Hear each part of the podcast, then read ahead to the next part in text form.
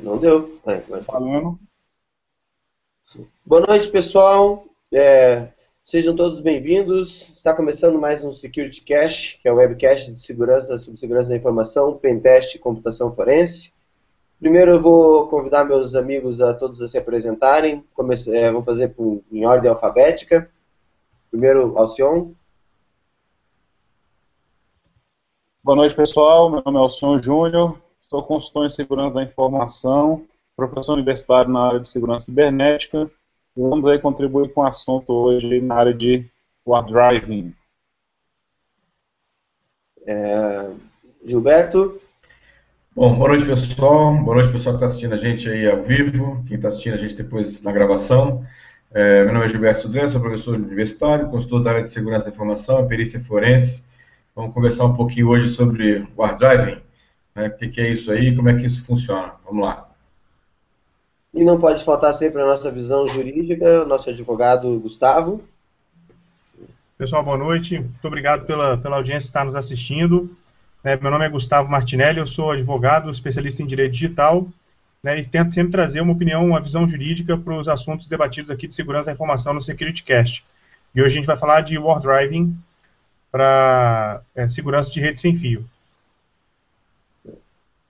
Bom, pessoal, hoje a gente vai falar a respeito de war driving.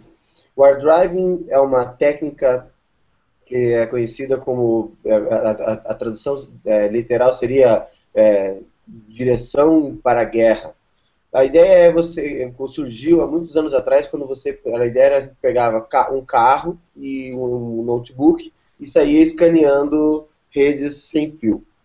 Até por isso mesmo que hoje eu estou especialmente comendo uma batatinha, se alguém quiser, se tiver afim. Por que, que eu estou hoje eu estou celebrando e especificamente comendo uma batatinha? Porque é, ficou muito, com, é, muito comum, é, era muito utilizada a técnica de você criar uma antena, em vez de você gastar uma grana para fazer uma antena, para comprar uma antena direcional, você podia fazer uma antena com, uma, com um tubo desse de batata Pringles. É bem simples de fazer, você compra os conectores numa loja de, de eletrônicos e monta o tubo e você consegue escanear redes bem com uma, uma, uma grande distância de você, porque ela se torna, o tubo acaba se tornando uma antena direcional. E a gente até tem uma pergunta que já está em algum, tá em um dos nossos canais que o pessoal me passou aqui, que é a respeito de se o hard driving ele é, uma, é somente para você identificar redes que têm alguma, alguma vulnerabilidade ou se é para você achar redes abertas. A verdade é que você que vai decidir para que, que você vai usar. Você pode tanto usar ela para identificar redes abertas, você pode usar ela para conduzir ataques a redes web, ataque a redes WPA, ataques a redes é, protegidas. Como você pode usar, já foi o, o AirDrive já foi usado para outras coisas, entendeu? Uma das coisas, uma coisa que eu queria comentar aqui, até porque a gente, depois a gente vai perder um bom tempo falando a respeito das técnicas de ataque, etc e tal, mas nós, é, vocês provavelmente, mesmo o público comum, já se beneficia e já utiliza o resultado de algo que foi um imenso de um hard driving, se você parar para pensar. Tem uma empresa que todo mundo conhece, que todo mundo já ouviu falar, que conduziu o hard driving em uma escala global, em praticamente todos os cantos do planeta. E essa empresa é o Google.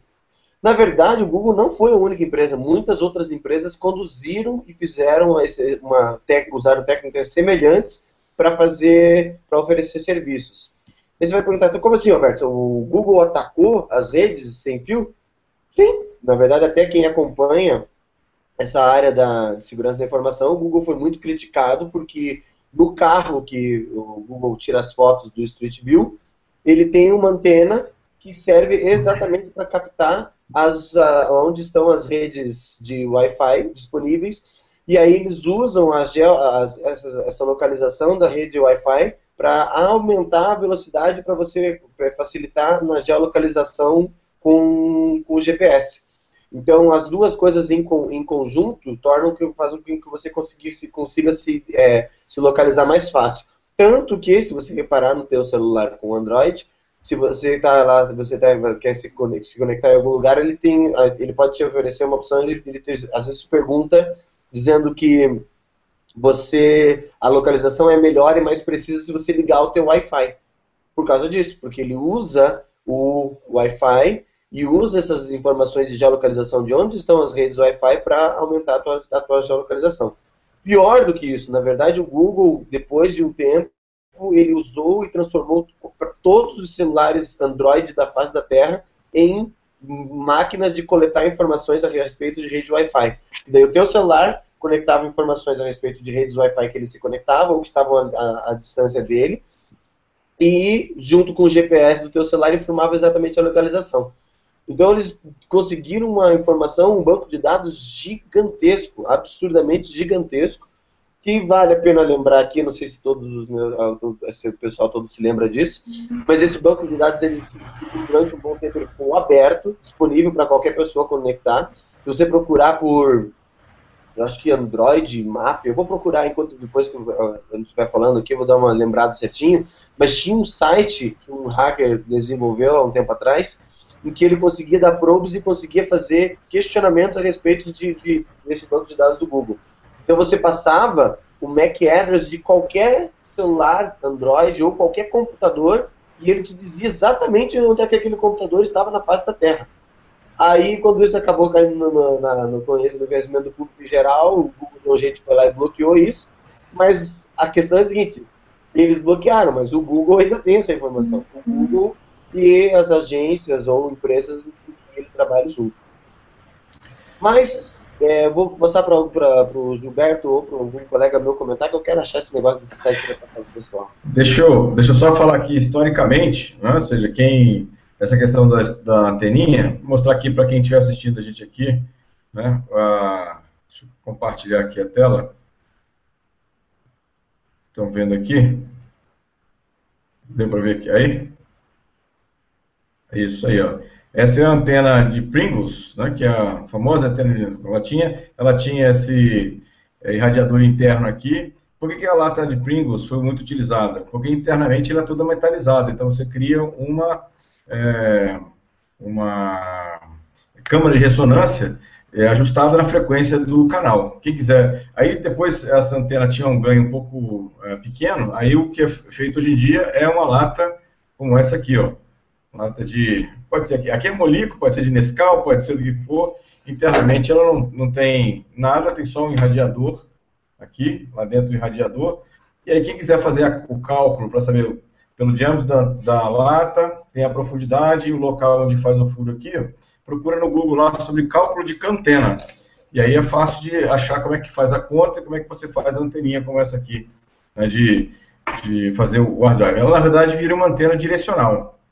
É, e aí você consegue captar o sinal de uma única direção nessa questão. Depois usar um equipamento ou um, um dongle de, de rede sem fio, eu trouxe até aqui alguns exemplos aqui, como esse aqui, é uma, uma placa de rede sem fio externa. Né? Tem uma entrada USB do lado de cá, né? e aqui você sai um cabo para antena, um, um pigtail, que vai até a caixinha, latinha lá, e depois você usa isso aqui que tem um, uma, uma recepção, né? uma sensibilidade muito maior que a placa de rede sem fio de notebook e também de, de máquinas. Então, Aí a gente tem uma, só para dar uma contextualização. Um adendo, você tocou nesse negócio do externo. Uhum. O lance da, da antena externa não é nem só pelo ganho. Até eu ia falar isso depois, mas já que você falou, vou pegar o gancho já. É, uhum. Não é nem só pelo ganho. É, uma das principais técnicas que a gente usa para poder fazer ataques e conduzir ataques em redes Wi-Fi é fazer inject de pacotes na rede. Isso. Pacotes ARP, pacotes TCP, vários tipos de pacote. E a grande maioria das placas de rede que vem em wireless que vem em notebook são placas muito simples e que não suportam que você faça inject na rede. Então uhum. você quase sempre, praticamente é, é, é, muito melhor, é bem melhor que você, você tem ideia, ah, não quero conduzir ataques, quero fazer, é, estudar a respeito de ataques à rede sem fio, que você use uma rede, uma placa de rede dessa como o Gilberto demonstrou ali. É isso aí. Né? É uma, uma forma de você fazer, não só capturar, como também gerar os pacotes para a rede que você quer é, atacar. É isso aí. Bom, galera. Completando, completando só o kit aqui, né? Se você vai usar um notebook para poder andar no, no para fazer o hard drive, né? Muitas vezes a bateria não dura o suficiente. Aí você pode usar um inversor, né? Como esse aqui, ó. Liga lá na, na, no, isqueiro, no, no isqueiro lá do carro, e aqui tem uma saída, uma tomada, você pode ligar o notebook aqui, aí fica com a bateria, não fica gastando só a bateria, né? Então você pode ter uma autonomia muito maior aí. Aí o kit está pronto aqui do, do OneDrive, né? pelo menos a parte de hardware está pronta. Né? A senhora queria comentar? Opa, sim, eu estava querendo entrar no assunto aí um pouquinho, já que a gente está falando de Wi-Fi, de OneDrive, né? Acho bacana é, a gente dar um, falar um pouquinho sobre a questão dos protocolos do Wi-Fi, né? A questão da segurança de Wi-Fi, ir um pouquinho mais a fundo nessa parte técnica, tá? Nem tão a fundo assim, mas para o pessoal entender como é que funciona essa comunicação. Né? Então a gente sabe que a questão do Wi-Fi é, um, é, uma comunicação sem fio, simplesmente sem fio. Né? Então, em vez de você usar o cabo, os dados estão trafegando ali pelo ar, né? então entre o seu dispositivo e o roteador Wi-Fi. Ele emite alguns né, sinais para ser achado que a gente que a gente conhece como agora esqueci o nome, né? Vou emitir alguns sinais que é o nome dele. Ele fica divulgando né, no ar, falando assim, ó, meu nome é tal, né? Então você bota lá seu roteador, meu nome é Delink, meu nome é Casa do Alcion, né? Chamar de SSID, ligado?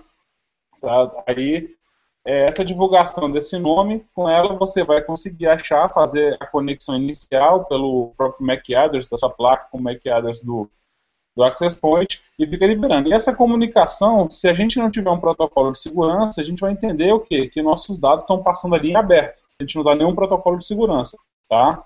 Então os dados vão passar aberto e com essa preocupação iniciaram-se os estudos né, em relação a que tipo de protocolo nós vamos utilizar. O primeiro protocolo a ser utilizado foi o chamado protocolo EP, né, que ele faz a comunicação utilizando algumas questões de segurança. Só que eles utilizam uma segurança muito baixa, tá? Por quê? Porque o número de bits, né, para fazer essa criptografia, para criptografar essa mensagem, ela chega a no máximo 52 bits, se eu não me engano. Alguém pode me corrigir aí, que agora eu estou sem nenhum dado aqui escrito na, que eu estou lembrando na cabeça, tá?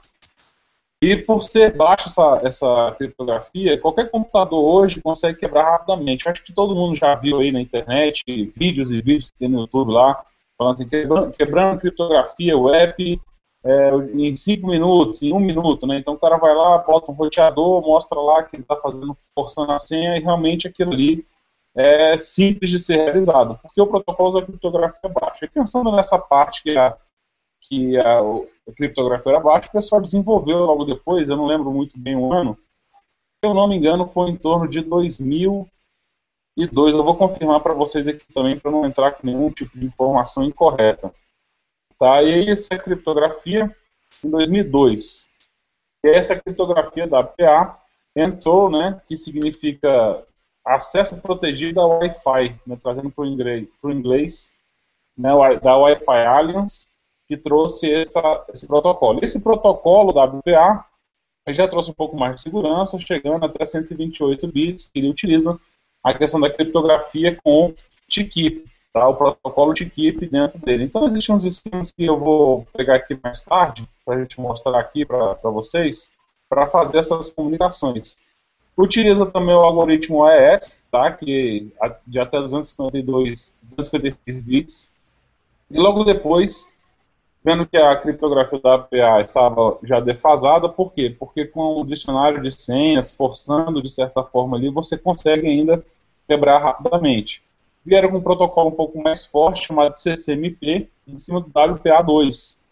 E esse WPA2, ele veio, como digo, um pouco mais forte, mas é o que eu falo, ainda não é a questão de ser impossível de ser quebrado. Pelo contrário, é possível quebrá-lo sim, Existem diversos tutoriais na internet, a questão da criptografia. Obviamente que para quebrar não é igual o app, que você chega lá, simplesmente começa a ouvir aquela rede trafegando informações ou forçar para aquela rede trafegar informações e você chega lá e quebra. Você tem que ter um dicionário de palavras, de possíveis palavras para quebrá-las.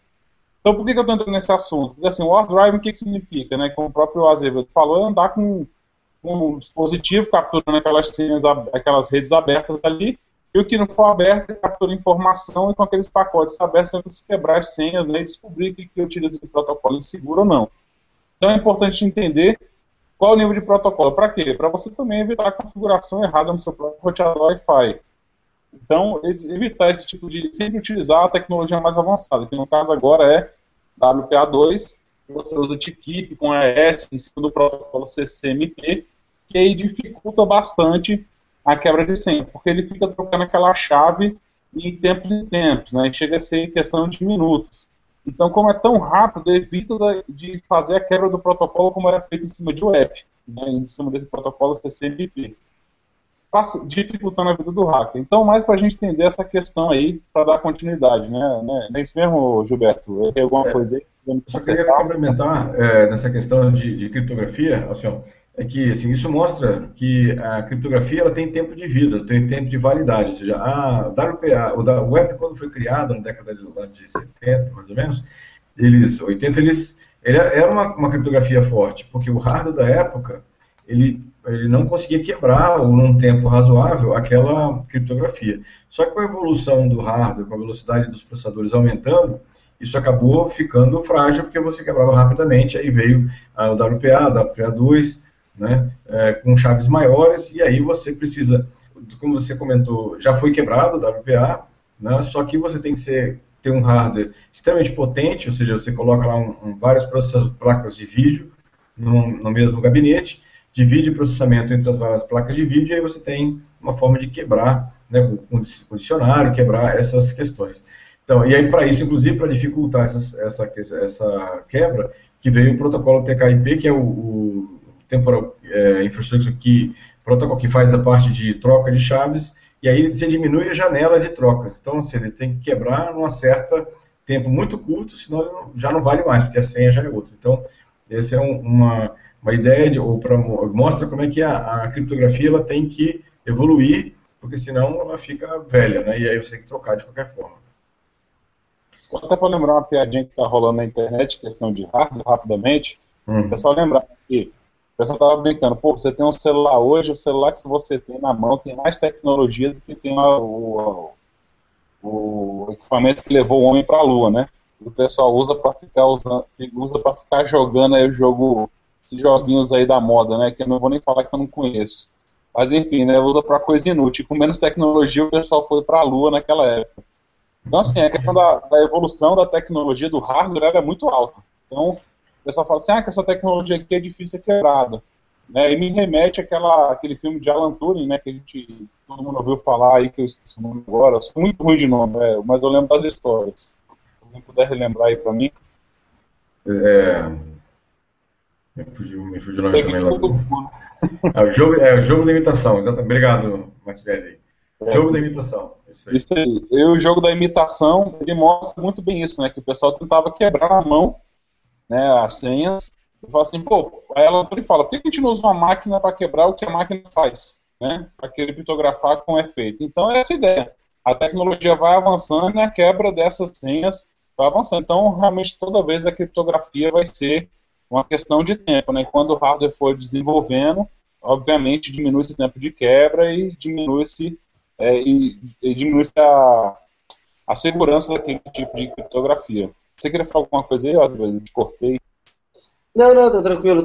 Eu só parei para pensar aqui, assim, é, é, o problema da tecnologia é bem esse. Ela tem um nível, um tempo de maturação. Como, como o Gilberto citou, quando foi lançado, na época que foi lançado, o app era muito bom. Depois ele foi, foi sendo estudado, foi sendo estudado, foi sendo, descoberto, foi sendo descoberto vulnerabilidades e o negócio foi ficando ruim. Mas o maior problema da tecnologia não é a tecnologia, é, a, é o usuário que usa a tecnologia. Porque, assim, para quase tudo que a gente tem que envolve criptografia, a tua, a tua segurança é tão boa quanto a sua senha, entendeu? Então vamos pegar assim, por exemplo, o app não porque não tem nem graça. O app é como o, o, hoje em dia é muito simples você quando a gente fala assim, vamos vou explicar para o pessoal por que, que a gente tá, nós três estamos falando aqui, ah, porque é muito simples, é muito simples quebrar o, o protocolo app.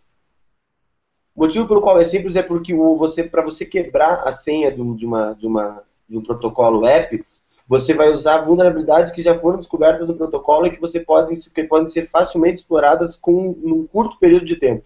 Hoje em dia, se você tiver um notebook bom, com, uma, com, uma, com acesso bom na rede ali, que você tiver ao alcance da rede, você consegue quebrar até em 30 segundos uma, sede, uma, uma, uma senha de uma rede web. Por quê? O, o processo básico para você quebrar o app é o mesmo que para você quebrar o WPA, como para você quebrar o WPA2, até o WPA, até o WPA2 PSK, você ainda consegue quebrar facilmente. Depois disso, você consegue você quebra de maneira diferente. Você já, já começa a ficar mais complicado. Obviamente que as, os pormenores do ataque é diferente. Então, por exemplo, vamos pegar o app primeiro. O app você vai pegar e vai tentar, você vai sequestrar uma, uma, uma, uma série de pacotes do, Você vai pegar, bota a tua placa de rede em modo de, de para escutar o que está acontecendo na rede Wi-Fi que você quer atacar. Aí você vai pegar, vai começar a procurar informações a respeito daquela rede, das redes que estão disponíveis, vai focar numa rede específica, num canal específico e vai começar a fazer um dump do, do que tiver, do que tiver passando por ali. Aí é que, é, que foi o que a gente falou, que também nem toda você tem, você tem que botar a tua interface em modo promíscuo, ui, é, para você conseguir fazer essa, essa captura de pacotes. E não são todos as, os, também não são todas as placas de rede que você consegue fazer isso, por isso que a gente recomenda ter uma placa de rede externa. Só que daí o que acontece? No app, você pega, tecnicamente você levaria muito tempo para você pegar e você, você teria que ficar muito, teria que ser uma rede que está sendo muito usada, com muito tráfego, para você conseguir é, achar e juntar informação suficiente. Porque assim, o app ele vai atacar uma, vulnerabilidades que tem no vetor de inicialização do, da criptografia do protocolo. Então, assim, com, eu não lembro agora quantos são, mas é pra, você tem que capturar bastante pacote para que você consiga analisar, porque assim, é, uma das falhas que foi descoberta é que a, cada, determinado, cada determinado número de pacotes, o vetor se repetia. Então você consegue identificar os dois e comparar e você consegue pegar e tirar de, de, dessa informação. Então o que, que a gente faz? Você pega, começa a analisar, só que daí você pega e faz um inject de pacotes e inunda aquela rede com pacotes para até dar você, a, quantidade que você precisa e ele vai te dar essa informação. Se você tiver um notebook bom para fazer isso, hoje em dia em 30 segundos você consegue descobrir a senha de uma, de uma rede web.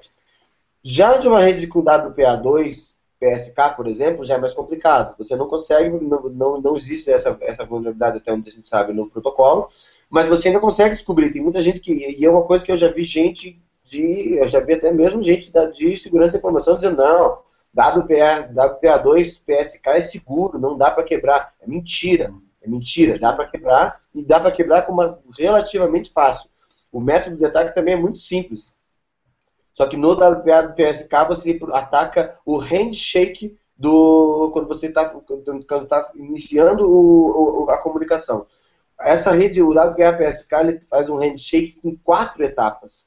E aí você, quando você consegue capturar essas quatro etapas de uma só vez, aí você consegue conduzir um ataque baseado em dicionário, que esse sim vai levar um pouco mais de tempo. E aí você pega, captura esse handshake inicial, usando um software, por exemplo, como o nosso amado, que todo mundo, todos nós aqui conhecemos, vocês têm que, têm que conhecer. Quem não conhece, tem que conhecer, que é o Aircrack NG. Coisa linda, meu Deus do céu, esse software é um, é um desbunde, entendeu? Você vai usar o Aircrack NG para tudo na, su, na, na, sua vida para ataques a rede Wi-Fi. É, você pega o Aircrack NG e seja feliz.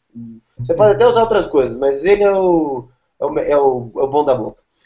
E aí você usa com, com o Aircrack NG, você, você engraçado, você usa ele para tudo. Você usa ele para botar a interface em modo monitoramento promíscuo, você usa para monitorar, para fazer o dumping e depois para conduzir o ataque. Hum. Aí você especifica o arquivo de, de, de senhas que você tem, e aí ele vai lá começar a procurar. Daí pode levar 10 minutos, como pode levar dois dias. Depende, aí é que tá. Depende da qualidade da senha. Só que o que acontece é o seguinte, para nossa sorte, a grande maioria das pessoas que eu conheço e que vocês conhecem usam senhas com números. Porque as pessoas acham que é mais fácil decorar. Quantas vezes você já foi na casa de uma pessoa, ou na, no restaurante, em algum lugar, seja lá onde for, e a senha era um número de telefone? E aí, assim, quem já fez um ataque com um dicionário em uma senha com número de telefone, sabe que as senhas que são somente de números são as primeiras a serem, a, a serem quebradas. Ou seja, hoje em dia, se você tiver um computador decente, questão de dois minutos, cinco minutos no máximo, você consegue quebrar uma rede com WPA2 PSCK. desde que a senha seja baseada em números. Já se a senha for mais, mais complexa, com caracteres especiais, etc e tal, possivelmente você nem quebre, porque não vai fazer, você não vai conseguir achar isso no ataque de diretório ou vai levar muito tempo e vai ficar meio impraticável. Azevedo, deixa eu só lembrar duas coisas aqui. A primeira, é, lembrando que mesmo que você tenha o WPA, o WPA2 ou o app, a, o MAC address passa em texto claro. Né? Então, ou seja, essa é uma questão. Eu estou fazendo um hard drive, eu posso até não estar tá vendo qual é o, o, conteúdo, mas o, o MAC address e a SSID, que é o identificador da rede, passa em texto claro. Então, isso já é uma dica importante quem está fazendo, coletando informações é, dessa, dessa situação, né? de, de você é, monitorando a rede, e aí você acaba é, descobrindo né, essa, essa, essa questão do, do MAC address em si. Então, essa é uma questão importante, tem que ser lembrado, né? Desse A, a outra questão é que muitas vezes as pessoas usam aqueles softwares de compartilhamento de senhas, tipo é, Free Wi-Fi, ou então o próprio é, é, do eu esqueci agora o nome agora, tá, tô tá todo mundo ruim de data, de, de nome hoje aqui. É, mas que assim, são softwares que, que ele compartilha a sua senha. E pode ser que pode não ser você que compartilhou. Muitas vezes uma pessoa foi até a sua casa, aí capturou lá a sua senha, entrou na sua rede sem fio, e depois, é, é, numa outra situação, foi lá e. É, Mandic, lembrei agora, Mandic. Mandic. Isso. Mandic que, que pega a senha né, e compartilha na internet a sua senha. Então, ou seja, isso também é uma situação que, que pode né, vulnerabilizar a sua rede sem fio. Então, cuidado com as redes que quem você deixa entrar na sua rede e cuidado com quem você com quem você dá, para quem você cede né, a, sua, a sua senha da sua rede sem fio. Só, Gilberto, fazendo linkando mais uma coisa aí que foi falado pelo Azevedo, da questão de número. Eu não vou falar qual que era a questão da Telecom, não, porque se eu falar o nome aqui fica até feio, né? Mas assim, oi, deixa eu te falar uma coisa. O pessoal tá vendendo aqueles. o pessoal vendendo aqueles roteadores, né? É aquelas promoções. Compre aqui o seu link de internet e vai ganhar um Wi-Fi grátis. Aí o cara chega lá e configura, a gente até entrou no assunto outro dia na questão da configuração do roteador, etc. E aí, geralmente o cara coloca o número do contrato, né? E aliás, geralmente não, todos colocam o número do contrato. Assim, pô, faz, dificulta bastante a vida do cara que quer roubar a senha, né? Deixar, o, deixar, deixar isso aí colocado. Mas assim, a gente está falando de core driving, né, o Martinelli, já puxando um pouquinho pro teu lado aí, falando de core driving, de senhas fracas. Tá ouvindo a gente, né, Martinelli? Tá caindo de novo, que nem na semana passada aí. Tava meio.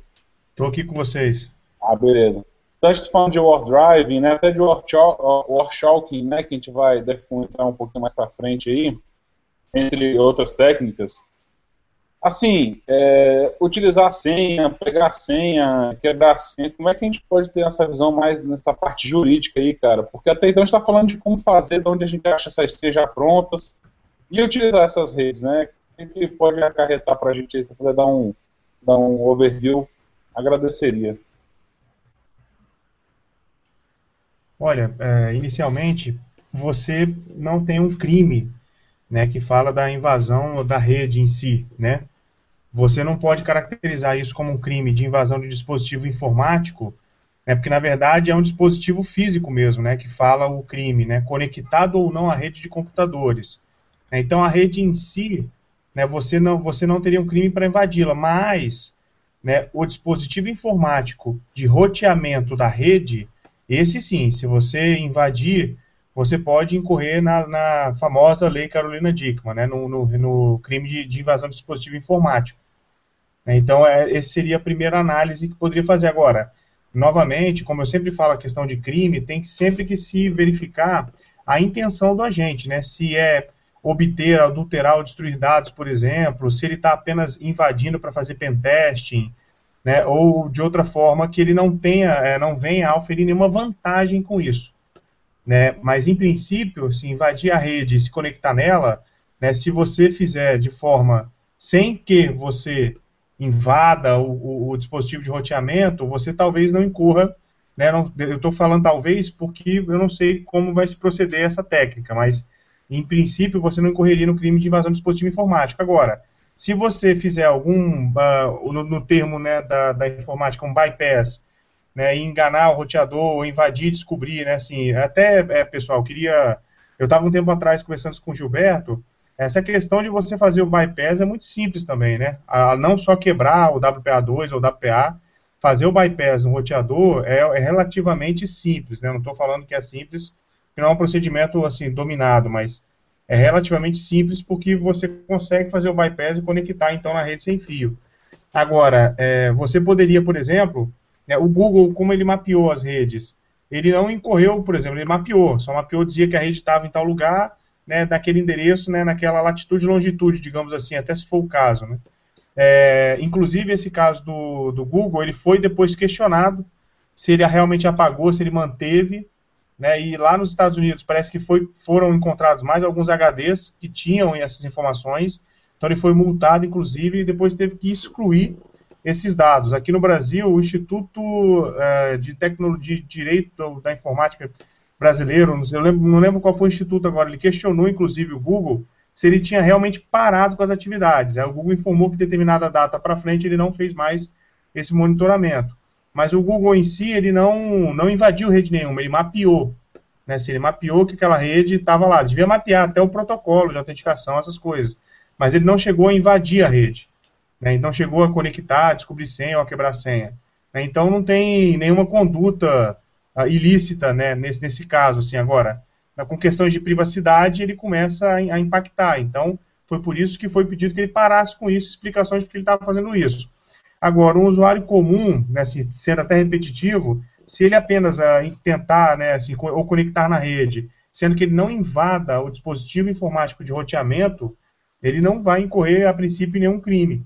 Né? Agora, se ele invadir a rede, e aí depois lá dentro da rede, ele invadir um computador, ou invadir um servidor, ou então ficar é, esnifando, né, assim, capturando os pacotes, descobrindo dado, você então está realmente é, incorrendo talvez até incorrendo na própria Lei Carolina Dickmann e incorrendo também numa própria responsabilidade civil. Lembrando que responsabilidade civil, né, assim, traduzindo em miúdos, assim, os juristas vão me bater, né, mas assim, é, seria o dano moral, o dano material que você pode causar a uma pessoa. Né, e o crime, não, crime não, é realmente uma conduta, né, uma ação que eu posso tomar que a lei prevê uma pena para ela. Né, então, o crime não exclui a responsabilidade civil e vice-versa. Então você pode até não cometer nenhum crime invadindo uma rede, mas você pode, por exemplo, se ah, sem querer, por exemplo, se apoderar de uma imagem íntima, né, numa máquina de uma pessoa, e aí você, é, enfim, vazar isso e você ter que responder por esse dano. Por exemplo, se essa pessoa mantém é, o log de acesso, ela consegue de repente rastrear depois e mover uma ação contra você. Inclusive, senhores, é, nesse caso de invasão de rede sem fio, é, como é que eu poderia é, gerar conteúdo probatório, né? Como é que eu poderia ter rastreabilidade do invasor?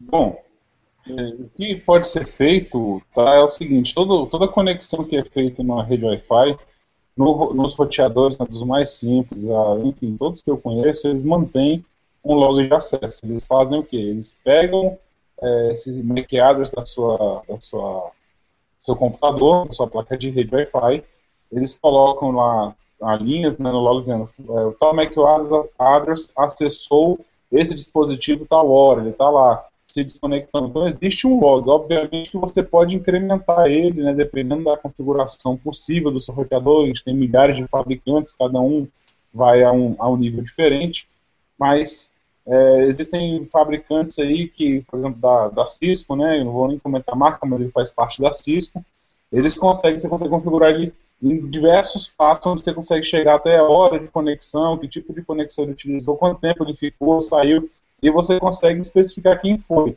né, que é, fez aquele acesso. Mas é um, é um é uma coisa mais simples, não é tão, tão profunda como um proxy, né, que vai analisar o tipo de página que acessou, nem nada disso. De conteúdo, realmente é bem básico, é lá na camada de rede de, de conexão que ele faz, tá?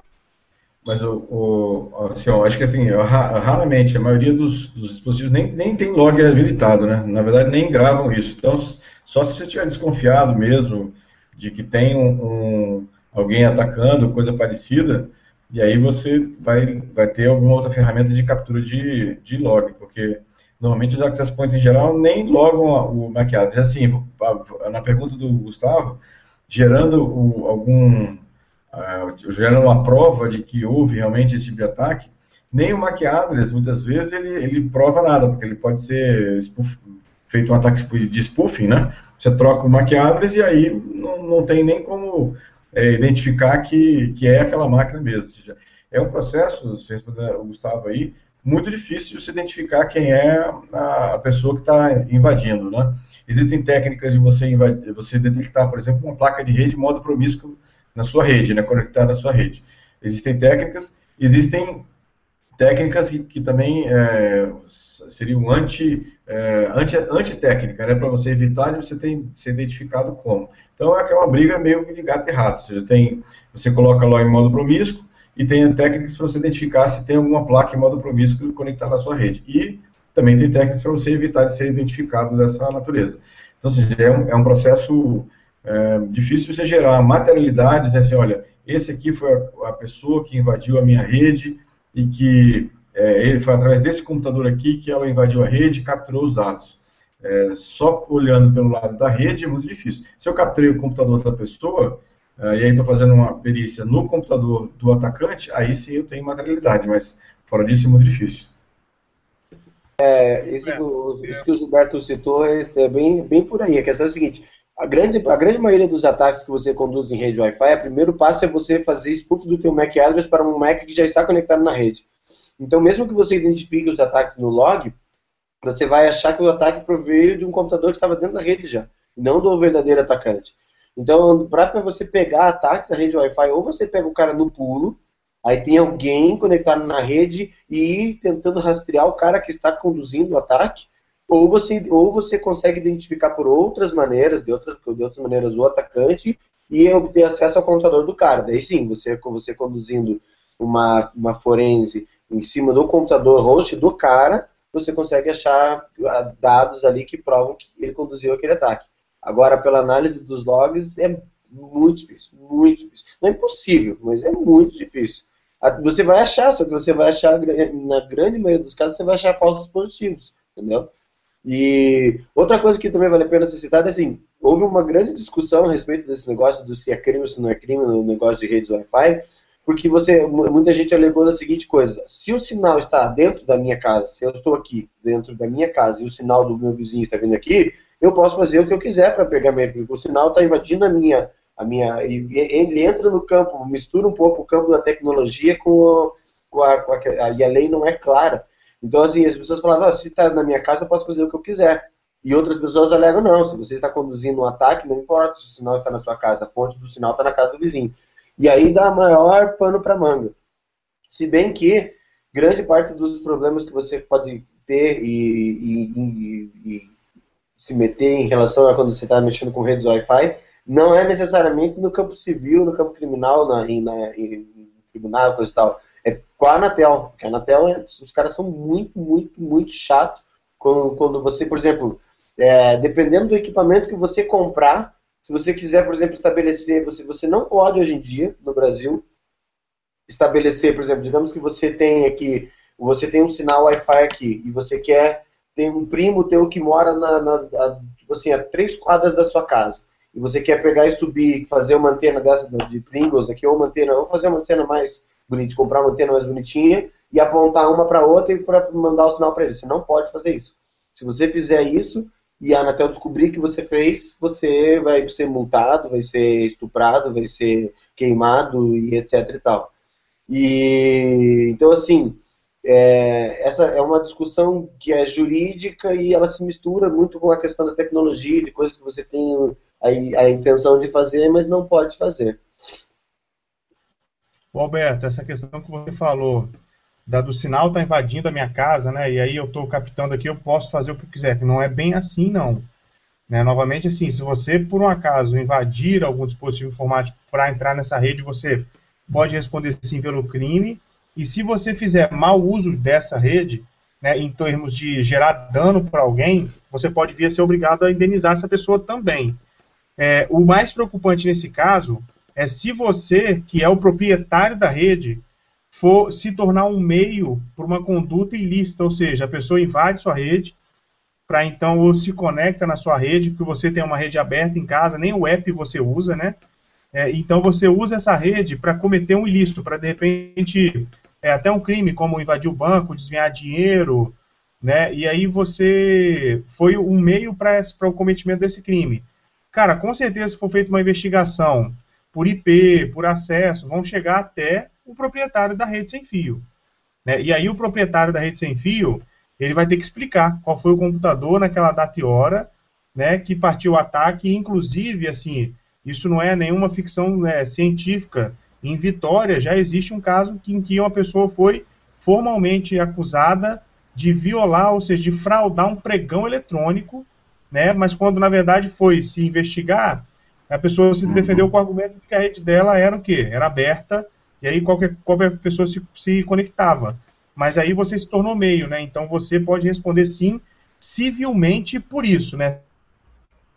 Exatamente. Eu ia usar exatamente esse exemplo, Gustavo, de, desse, desse tipo de, de ação que está sendo movida que, que uh, exatamente o ataque foi feito através de uma rede de uma pessoa física, através de uma rede aberta de um restaurante né, e de uma cafeteria. Ou seja, e o ataque foi feito por esses três fontes e é difícil você identificar que é, quem foi que fez a...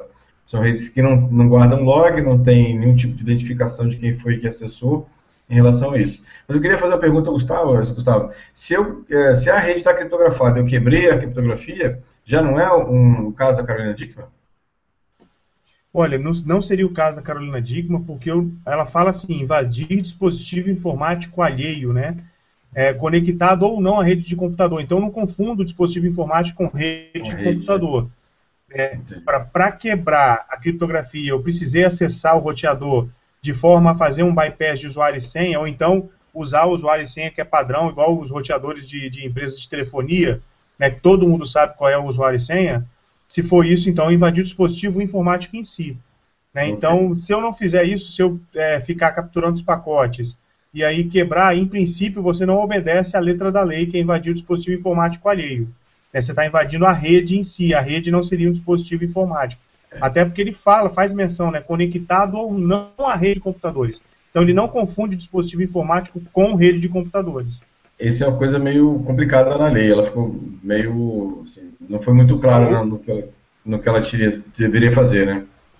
Então, quer dizer que se eu quebrar a senha... É, na verdade, a, a Lei Carolina Dickman foi uma resposta uh, a que aconteceu com a própria atriz, que, que a lei levou o nome, é, mas, enfim, é, é, eu praticamente não, não vejo né, uma, uma grande aplicabilidade devido aos requisitos intrínsecos do próprio artigo, que pede uma série de, de, de condutas e intenções. Esse é bem difícil você caracterizar isso, né? Por exemplo, se a, se a rede não tem senha, né? Se o computador não tem senha, é uma invasão ou não é uma invasão? Né? Então isso é bem controvertido.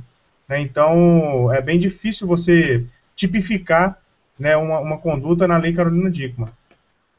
Então, só para questionar, então, se eu quebrar a senha de um roteador Wi-Fi, acessar, rote... pegar o roteador Wi-Fi e utilizá-lo como meio de acesso à internet, isso não é enquadrado, no caso.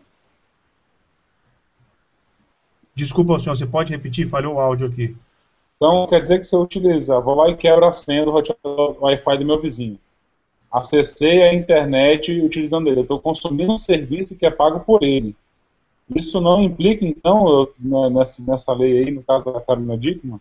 Na lei, na lei Carolina Dickman não implicaria a princípio e se você está usando o serviço dele, novamente, cabe, é o que eu falei, pode não responder por um crime, mas se ele descobrir, ele pode te processar, entendeu, é, civilmente, para requerer alguma reparação material, inclusive, né, se ele conseguir comprovar o dano material é como... que ele sofreu com você utilizando a rede dele. Ou é como moral. se fosse feito um, um gato no elétrico, né? Ele está pagando a conta para mim da eletricidade, né? Seria mais ou menos isso, né? Seria essa lógica, mais ou menos essa lógica. Beleza. Deixa eu só passar aqui em frente uma pergunta, né, que eu achei bacana. O Riad Vargas veio aqui falar comigo. Ele fala o seguinte: a minha dúvida é qual o objetivo mais comum na prática do hard driving e se existe alguma estatística sobre esse tipo de coisa? Ó, só vou iniciar se tiver algumas outras informações vocês passem. Inicialmente, né, o, o War Driving ele foi criado né, por um grupo de pessoas que começou a, a criar essa ideologia, mas assim, um objetivo específico do OneDrive vai depender do que, que o grupo está querendo. Né? Vai ter gente, por exemplo, como o Google, que quis mapear simplesmente onde estavam lá, foi capturando informações e foi mapeando dispositivos que tinham lá Wi-Fi na internet.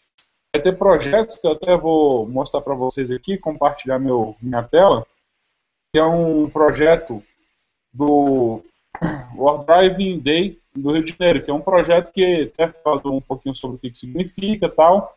Ele foi promovido pelo TI Rio, junto com a Claves, né, que é a empresa de segurança, que aí ele fala né, qual é o objetivo exato deles, né, capturar informações, redes sem fio, cobrir a maior área geográfica possível para detectar essas redes e trazer né, informações. Então ele fala aqui, ó, uma campanha permanente sobre a importância da segurança da informação, com foco na segurança, ele vai revelar o número total de redes que são localizadas, enfim, vai mostrar a segurança que é utilizada.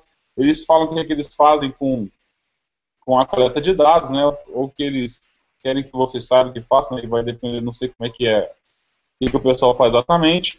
E aí trazem estatística aqui pra gente, né, dizendo nos últimos anos, ó, que eu, se não me engano o último foi 2013, ele diz estatística de quantas redes sem fio foram detectadas, número de redes sem fio detectadas, mostraram os carros do projeto. Então, para quem quiser ter acesso a essas informações aí, eles fazem essa grande. Mas vai, o objetivo em si, eu acho que vai depender muito mais da questão de quem está fazendo. Né? Vai ser a pessoa, o grupo, enfim, o cara pode estar lá fazendo isso aí para mapear a rede, para disponibilizar as informações simplesmente. Eu nem sei se esse grupo aqui ainda está é, ativo, né? Se eles estão realmente ainda fazendo esse. estão tocando esse projeto lá no Rio de Janeiro. Mas se eu não me engano, acho que até o Sodré tinha comentado sobre um. A, criar um grupo, né, lá em Vitória, não é isso? Eu já, eu já fui criado, ou vai criar, não sei. Não, a gente está tá montando um grupo, a gente tem o patrocínio de uma empresa de. Uma empresa de acessórios né, de informática aqui, que cedeu as antenas, e a gente vai montar um projeto parecido com esse. Na verdade, esse projeto começou com aquela antiga Estado de São Paulo, com o jornal Estadão, naquele caderno Info que tinha. Eles fizeram um OneDrive lá em São Paulo, dois anos seguidos, exatamente para conscientizar as empresas de, da necessidade de ter proteção e segurança nas redes sem fio. Então, eles fizeram esse projeto, depois o pessoal fez no Rio de Janeiro, e a gente está montando um grupo aqui para fazer também aqui em Vitória. Na verdade, a ideia principal, o objetivo principal aqui no nosso caso, pelo menos, é conscientizar as pessoas da, do risco de usar rede sem fio sem proteção, né, ou com proteções é, frágeis, nesse caso, né, para isso. Bacana. E um, só para dar uma complementada aqui, para fechar, eu comentei sobre o Orchalk, né, eu estava entrando aqui no seu próprio Wikipedia, né, então existe um, que eu está mostrando aqui. Tá? Então existe essa, essa, essa nomenclatura Warshawk que também nasceu em junho de 2002, né, por um grupo de pessoas que começaram a decidir assim, vamos fazer um mapeamento, né, um pouco mais, bem mais rústico que o Google fez, mas foi um mapeamento com pichações, né, pequenas pichações, demarcações locais e criaram as simbologias iniciais, né, falando assim, ó, é, que colocava, usava esse símbolo aqui, deixa eu vir para a página, usava esse símbolo aqui colocava o nome do SSID, a banda que tinha, né? Falava se era fechado, pois não. Só te interromper aqui, o chalk, é, o chalk, chalk do inglês é giz, eles pegavam e marcavam com giz no chão, esses símbolos aí dizendo, quando eles achavam né, uma rede sem fio, eles marcavam com giz no chão com esses símbolos que você está falando aí, só para complementar aí a, ah, obrigado, obrigado. Eu falei pichação, né? No caso, pichar não é exatamente com spray, mas obrigado por complementar, exatamente. Né? Escreviam na paredes e chão, etc, né? E faziam essas demarcações e colocavam, né? O, o W significava que era um app, né? Botava SSID, usar acesso, de acesso, banda, mesh mode. Eles criaram uma série de terminologias, publicaram isso aí na internet, no blog deles, e o negócio disseminou e cresceu bastante. É um é uma, uma vertente né, do War Driving, né, só que com características mais para quem está ali na, naquela, naquelas ruas, né, enfim, naquele bairro andando ali, você tem esse acesso. Obviamente que o, os aplicativos, como foram comentados aí por, pelo próprio Sudré, aplicativo de celular que tem hoje um monte, né, Wi-Fi Here, né, acho que foi até tirado já da, da loja da App Store, né, Wi-Fi, Free Wi-Fi, entre outros aí que o pessoal não só cadastra de restaurante, mas acaba, acaba cadastrando da casa do amigo, entre outras coisas, aí, sem querer, acaba dando informação para as outras pessoas. Ele também é, serve como essa, seria um novo workshop, né? Só que publicando na web. Pois é, na verdade, até fiquei surpreso quando o Gilberto falou, porque quando você começou a falar, eu tinha certeza que você ia falar disso, porque o Gilberto pegou e deu, ele largou a bola quicando para você. Ele falou dos aplicativos, do Mandic, não sei o quê. Eu achei que você ia falar na hora, que agora não precisa de mais nenhum desses aplicativos, porque o Windows 10 compartilha essa, a, a, a, rede com você. Você, quando você, quando... Acabou com a notícia, pô. Eu não falei. Acabou eu... com a notícia, pô. Tchau. Exatamente. Eu, deixei, eu ia falar também, mas eu deixei para ele terminar. Era o fechamento da Bicast, era a chave de ouro, pô. Eu não comentei exatamente o que eu sabia que ele ia falar no final. Eu, vou, eu, vou, deixar a bola quicando ainda para falar isso no final, tá? Acabou com a surpresa, tá mas a notícia tá vai ser mais aprofundada aí. Próximo assunto, próximo assunto. Tá guardando para notícia, desculpe.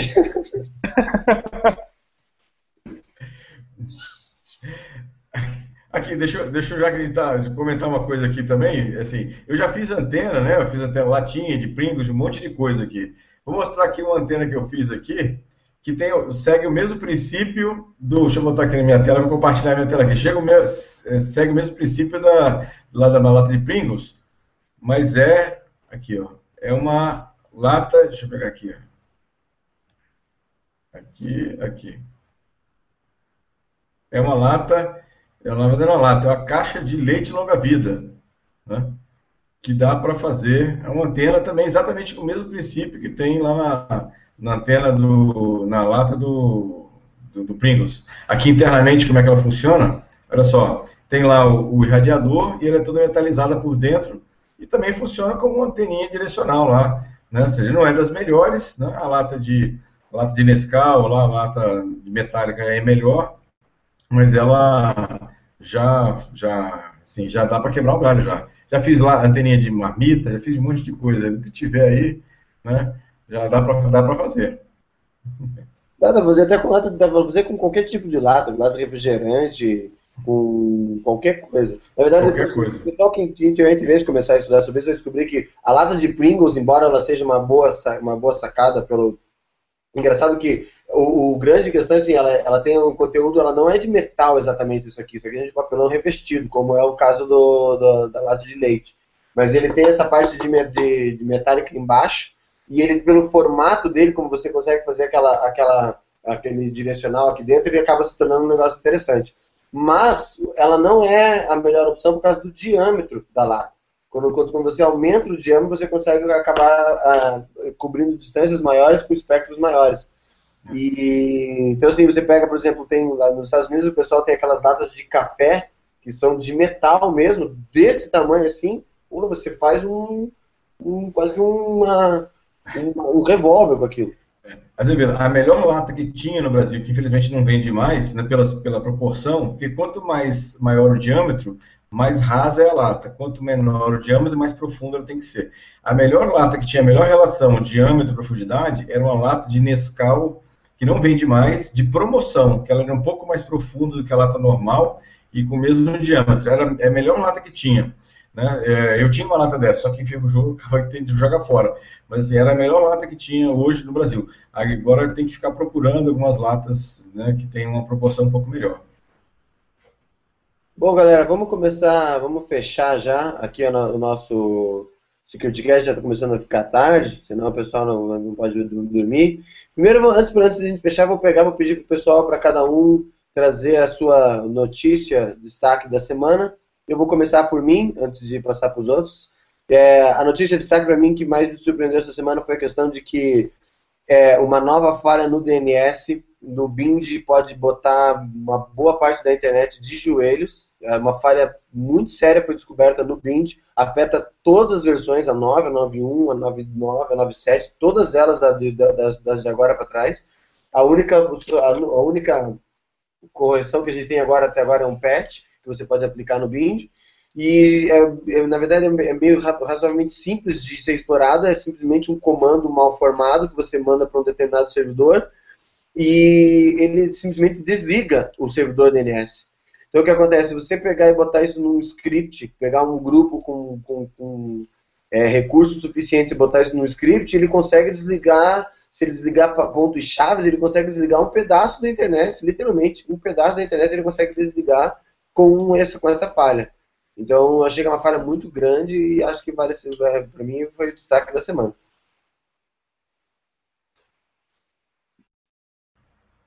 Quem é? O Alcion agora, né? Isso. Ah, posso falar então. É, minha notícia não é tão novidade assim agora, né? Já soltaram, mas eu tinha que entrar no assunto. A gente sabe que o Windows 10 ele veio com diversos recursos interessantes, né? Tá todo mundo adorando, o pessoal tá consumindo banda de rede tentando baixar o Windows 10 e tá utilizando, adorando. Mas ele veio com um recurso, né? o problema não é nem o recurso, o recurso já vinha no Windows 8.1 e no próprio Windows Phone. Não sei se vocês já viram, quem já mexeu um pouco mais a fundo no Windows aí, negócio chamado de Wi-Fi Sense, né? Ele nada mais é o que? Que foi adicionado nessas versões prévias. É uma ferramenta que envia suas senhas encriptadas, tá? E, então, ou seja, não vai ser em forma de texto simples, mas está encriptada ali. A gente sabe que a criptografia da Microsoft é muito boa. E para os seus contatos. Então, tem o meu amigo aqui, Sudré, que tem o Windows 10, o Windows Phone, né, o Windows 8.1. Assim, poxa, eu vou mandar aqui as senhas do Wi-Fi para ele poder acessar. Né? Então, antigamente no Windows 8 ele vinha desativado. Então, quem queria compartilhar, né, quem gosta muito de compartilhar suas coisas aí, vai ia acabar compartilhando sempre com seus amigos. A partir de agora, não. Ela já vem o quê? Habilitada por padrão. Então, não é simplesmente chegar e existir né, o, o enfim, esse Wi-Fi Sense, né? A maioria dos usuários não vai nem se ligar que existe isso habilitado por padrão. É Só de ter o compartilhamento já vai começar a mandar senha para todo mundo, vai ficar aquela zona. Assim, como a gente comentou, a criptografia, né, ela geralmente é quebrada com pouco tempo. Né? A criptografia da Microsoft é praticamente um texto aberto. Né? Então, a gente tem que tomar cuidado aí com o que é utilizado. Pra, então, o pessoal que estiver usando o Windows 10 aí, já vai lá no seu Wi-Fi Sense, vai lá e desabilite esse sensor tá, de Wi-Fi para evitar que suas senhas não sejam compartilhadas a toque de caixa para todo mundo, todos os seus amigos. Já deixa o fica a dica aí, né? Hashtag fica a dica já que você gosta de usar o Windows, pelo menos a senha do Wi-Fi você não vai deixar aberto para a galera aí tão facilmente. Gilberto, agora. É... Minha, minha notícia que me chamou a atenção foi. É, dois pesquisadores de segurança americanos já tinham conseguido invadir e controlar um carro né, dentro do carro, com acesso físico ao carro, né, um notebook, ele sentado na, na parte no banco de trás, alguém no banco da frente, no posição do motorista, eles conseguiram controlar basicamente toda a questão do carro, freio, é, buzina, marcha e tudo mais. Só que agora eles conseguiram, e essa é a notícia que realmente me chamou a atenção, eles conseguiram controlar é, um carro, um Jeep Cherokee americana, versão americana, remotamente, ou seja, através do sistema de entretenimento, eles conseguiram invadir o carro, eles da internet, em casa, o cara dirigindo no freeway, o Cherokee, eles conseguiram invadir o carro e controlar todo o carro. De desligar o carro, de desativar os freios, de ligar o som, aumentar o volume, abaixar, ligar o, o, o limpador de para-brisa. Ou seja, uma mega, hiper, né, power 3.0, falha de segurança, né, ou seja, que eles conseguiram fazer basicamente tudo no carro. A Chrysler se manifestou falando que a, a versão, pelo menos que é vendida no Brasil, não tem essa, essa é, funcionalidade, essa funcionalidade de entretenimento, e já estava lançando uma, um patch de correção. Mas olha só assim, o tamanho do, do risco, né? ou seja, de uma, uma, invasão dessa natureza, você pode causar um acidente, matar um monte de gente sem causar danos. Então, ou seja, é uma, uma falha muito grave e ver que os, os fabricantes não estão cuidando da segurança como deveriam. Não? Vocês estão botando cada vez mais recursos nos automóveis, nos eletrodomésticos em geral, mas automóvel é uma questão séria, e não estão cuidando da segurança. Não, acho que por uma questão de pressa, ou velocidade do lançamento, exigência do mercado, não estão cuidando adequadamente da segurança e acabou fazendo essa lambança aí no, no, no, caso do Jeep Cherokee. E eu não duvido que outros carros tenham vulnerabilidades parecidas com essas ou até piores. No caso, foi o Cherokee que eles fizeram o teste, mas eu não duvido que os carros tenham problemas parecidos com esse. Então, essa é minha... Perdão, minha... Não, essa é a minha, minha notícia aí.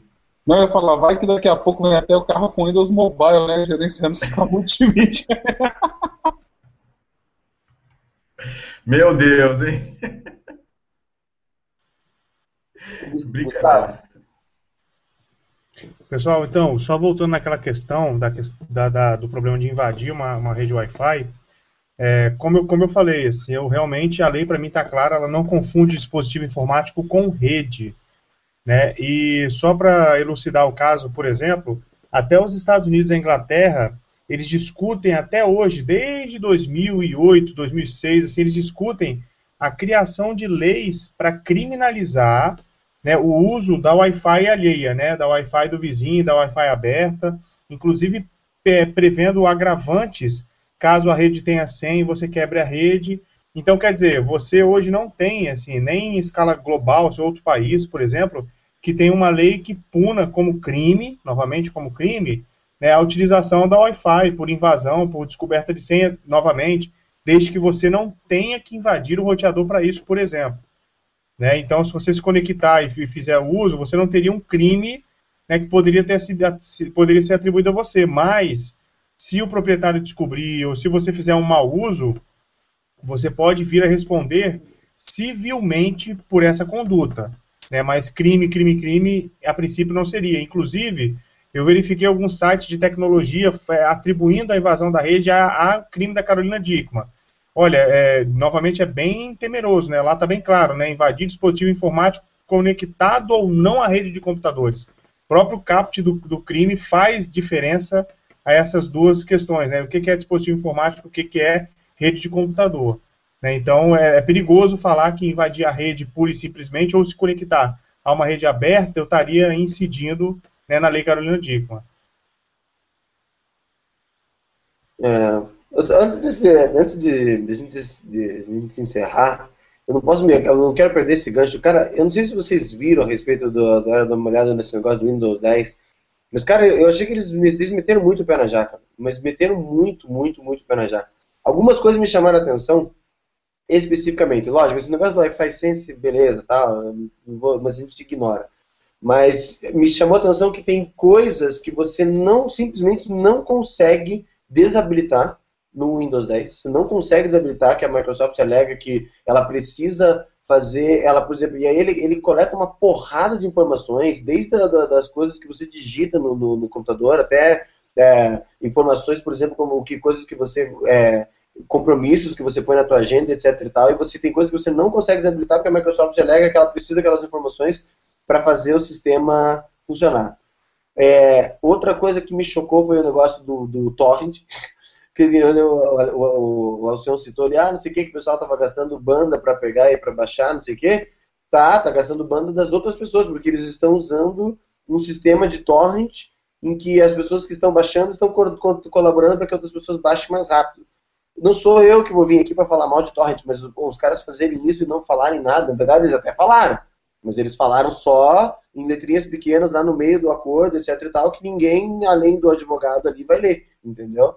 E aí, assim, eu fiquei de cara mesmo, os caras, assim, engraçado que eles, algum pouco tempo atrás, criticavam o Torrent, agora abraçaram a causa. E só para fechar com o negócio, eu não sei, até ia perguntar para o Alcion se ele que é um cara que pesquisa a Microsoft com mais afinco, mas eu sei que no Windows 10 está assim, setado por default. Então, por exemplo, você tem a parte de criptografia com o BitLocker, e ele faz por padrão, por padrão, ele, ele faz o backup da tua chave master da criptografia no teu OneDrive, por padrão. Ou seja, a, a chave para descriptografar o teu computador que você tá, acha que está seguro, está tudo bonitinho, está dentro do teu OneDrive para alguém que tem acesso a... Ou seja, quando eu digo alguém, eu estou dizendo a Microsoft, parceiros e agências governamentais para poder destravar a criptografia que você fez no teu computador. Eu não sei se isso já era padrão nas outras versões, mas eu sei que agora no Windows 10 é padrão. Eu falei, cara, é brincadeira um negócio desse. É, é simplesmente é, é brincadeira, inacreditável. Só para fechar aí rapidamente, na versão 8 não, mas na 8.1 já vinha assim, isso aí, tá? Eles fazem key scroll, então, na, na marra? É. Caramba, legal, hein? Muito bom. Bom, pessoal, já está meio tarde, vamos fechar aqui. É, eu queria agradecer a quem acompanhou a gente, a quem estava assistindo a gente ao vivo, está prestigiando a gente. Agradecer todas as mensagens que a gente recebe, as perguntas tal. Quero agradecer aos meus colegas que participaram comigo, mais, uma, mais um Security Cash. É, eu quero deixar aqui uma. É, só vou falar aqui rapidinho para depois abrir para o pessoal se despedir. Lembrar para todo mundo que uh, vocês podem acompanhar a gente através da nossa página no Facebook, que é www.facebook.com.br securitycast. No YouTube, no www.youtube.com.br securitycast. Ah, desculpa, a página do Facebook é barra seccast. No eMasters a gente também tem o nosso endereço lá, que é emasters.com.br barra perfil barra securitycast. Lembrando que no eMasters tem o áudio dos programas e a gente também tem agora o áudio dos programas para o pessoal ouvir em forma de podcast, né? No SoundCloud, para quem tiver interesse, é só procurar lá por SecurityCast, que também vai encontrar a gente. Eu vou abrir agora então para os meus colegas, começando pelo, em ordem alfabética pelo Alcion, depois o Gilberto e o Gustavo para eles se despedirem. Bom, galera, primeiro queria agradecer meus amigos aqui, né, Sudré, Martinelli, Azevedo aí pela companhia de mais uma noite de risadas aí, inclusive sobre a Microsoft. Agradecer ao público em geral, pedir aí que o pessoal vá lá e se inscreva no nosso canal, né? A gente está a campanha aí, chegue aos mil seguidores no YouTube, está próximo já. É, inclusive mandar um beijo pro meu pai, para minha mãe e para todo mundo que está assistindo aí. Falou, galera. Valeu. Até mais. Bom, pessoal, bom, agradecer aqui, dar um abraço aos meus amigos aqui, o Alcion, Azevedo, o Gustavo. A gente compartilhamos aqui mais um momento legal aqui, debatendo um papo sobre tecnologia, segurança. Né? É, um abraço a todos que acompanharam a gente até agora no ao vivo e quem vai acompanhar a gente também aí no offline depois, que é o programa gravado. Convidar todos aí a curtirem a gente aí na, na página. Lembrando que na, no, o nosso próximo vai ser dia 17 de agosto, então convidando todos já 17 de agosto, 23 horas, a gente está por aqui. Aproveitando, né, na verdade agora domingo vai ser dia dos pais, então dá um parabéns para os papais aí, né, feliz dia dos pais aí para todos os papais aí, né, beleza. Né, um abraço a todos aí e até o próximo, pessoal, um grande abraço. Pessoal, boa noite, obrigado aí pela, pela companhia, pela audiência, é, e por favor, né, curtam né, o nosso vídeo, façam parte da, da nossa página no Facebook, né, e até o próximo SecurityCast no dia 17 de agosto. Lembrando que daqui a pouco a gente abre a votação do tema que será abordado no próximo SecurityCast. Então é isso aí, Gilberto lembrou bem, um abraço aos papais, feliz dia dos pais e até o próximo SecurityCast. Beleza. Obrigado, gente. Falou, boa noite. Boa noite. Boa noite.